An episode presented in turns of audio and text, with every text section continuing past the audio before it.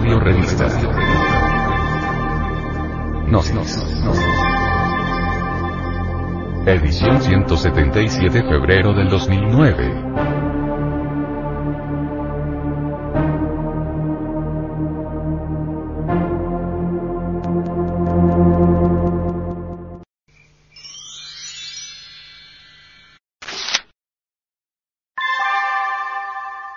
Psicología.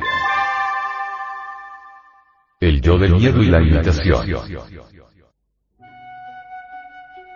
Está ya totalmente demostrado que el miedo impide la libre iniciativa. La mala situación económica de millones de personas, se debe fuera de toda duda a eso que se llama miedo. El niño atemorizado busca a su querida madrecita y se apega a ella en busca de seguridad. El esposo atemorizado se apega a su esposa y siente que la ama mucho más. La esposa atemorizada busca a su marido y a sus hijos y siente amarlos mucho más.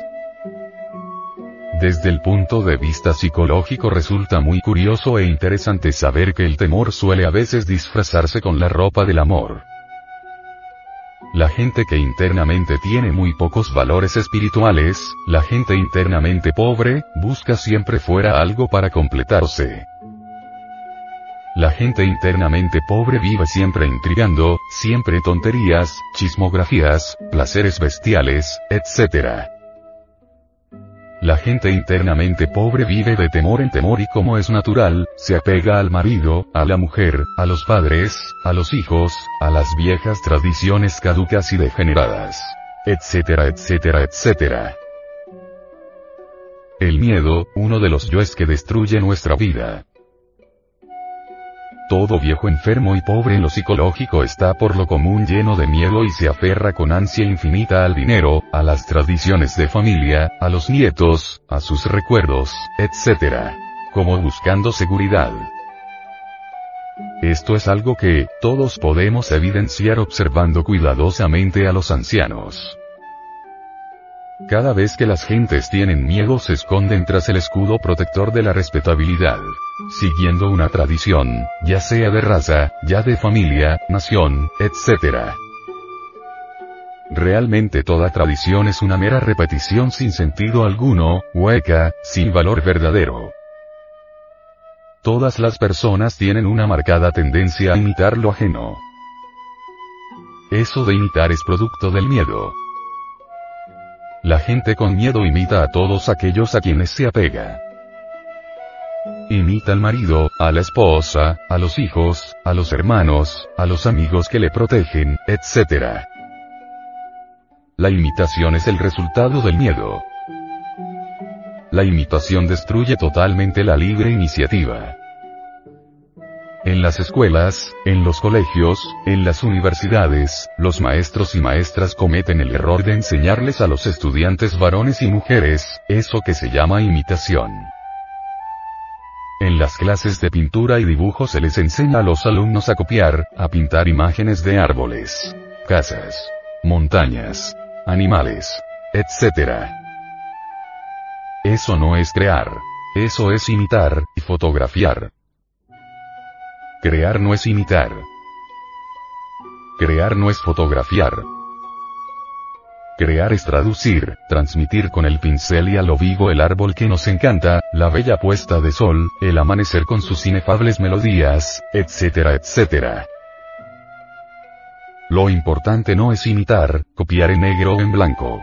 Lo importante es sentir la honda significación de la belleza y saberla transmitir, pero para ello se necesita que no haya miedo, apego a las reglas, a la tradición, o temor al que dirán o al regaño del maestro. Es urgente que los maestros y maestras comprendan la necesidad de que los alumnos y alumnas desarrollen el poder creador. A todas luces resulta absurdo enseñar a los estudiantes a imitar. Es mejor enseñarles a crear. El ser humano desgraciadamente es un autómata dormido inconsciente, que solo sabe imitar.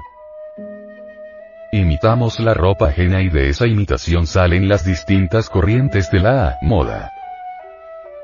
Imitamos las costumbres ajenas aun cuando éstas estén muy equivocadas.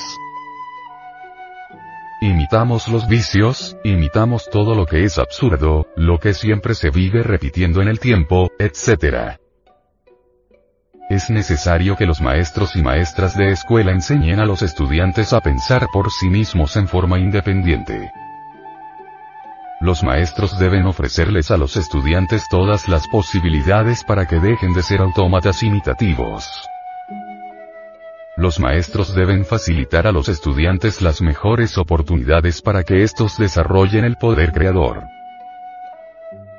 Es urgente que los estudiantes conozcan la verdadera libertad, para que sin temor alguno puedan aprender a pensar por sí mismos, libremente. La mente que vive esclava del que dirán, la mente que imita, por temor a violar las tradiciones, las reglas, las costumbres, etc. No es mente creadora, no es mente libre. La mente de las gentes es como casa cerrada y sellada, casa donde nada nuevo puede ocurrir, casa donde no entra el sol, casa donde solo reina la muerte y el dolor. Lo nuevo solo puede ocurrir donde no hay miedo, donde no existe imitación, donde no existen apegos a las cosas, a los dineros, a las personas, a las tradiciones, a las costumbres, etc.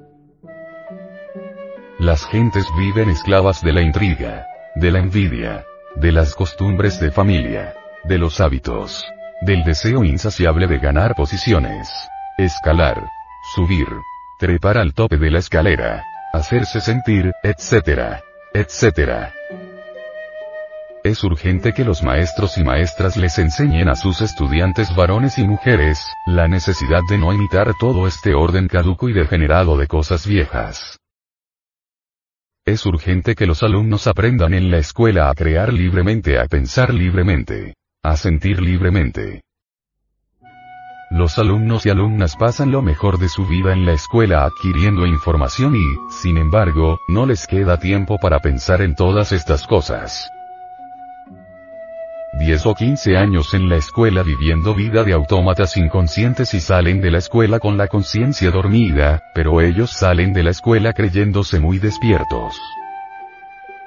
La mente del ser humano vive embotellada entre ideas conservadoras y reaccionarias. El ser humano no puede pensar con verdadera libertad porque está lleno de miedo.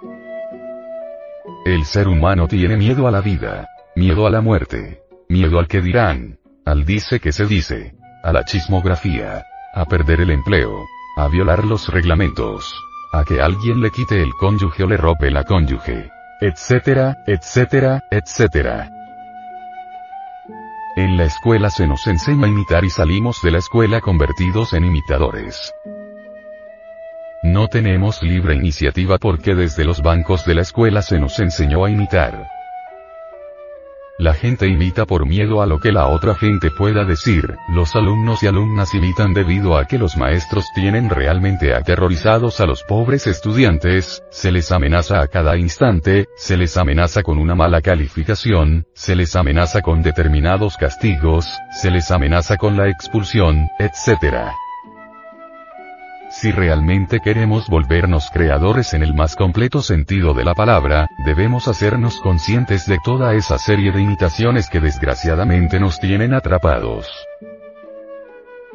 Cuando ya somos capaces de conocer toda la serie de imitaciones, cuando ya hemos analizado detenidamente cada una de las imitaciones, nos hacemos conscientes de ellas y como consecuencia lógica, nace entonces en nosotros en forma espontánea, el poder de crear es necesario que los alumnos y alumnas de la escuela, el colegio o la universidad, se liberen de toda imitación a fin de que se tornen creadores de verdad.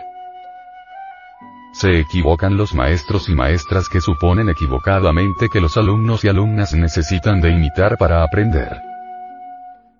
El que imita no aprende, el que imita se convierte en un autómata y así se estanca. La mente que solo sabe imitar es mecánica. Es una máquina que funciona, no es creadora, no es capaz de crear, no piensa realmente, solo repite y eso es todo lo que se hace.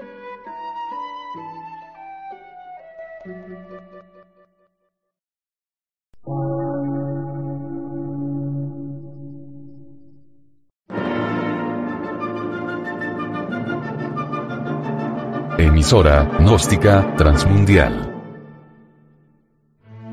Por una nueva civilización y una nueva cultura, sobre la faz de la Tierra.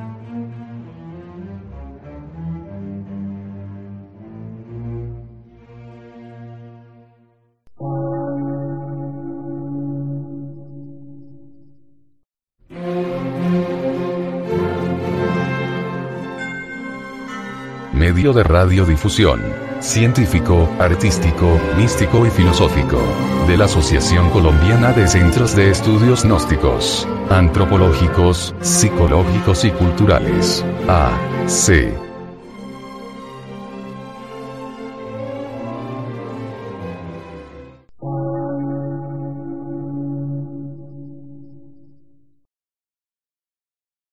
Lectura en movimiento. Difusión sin fronteras.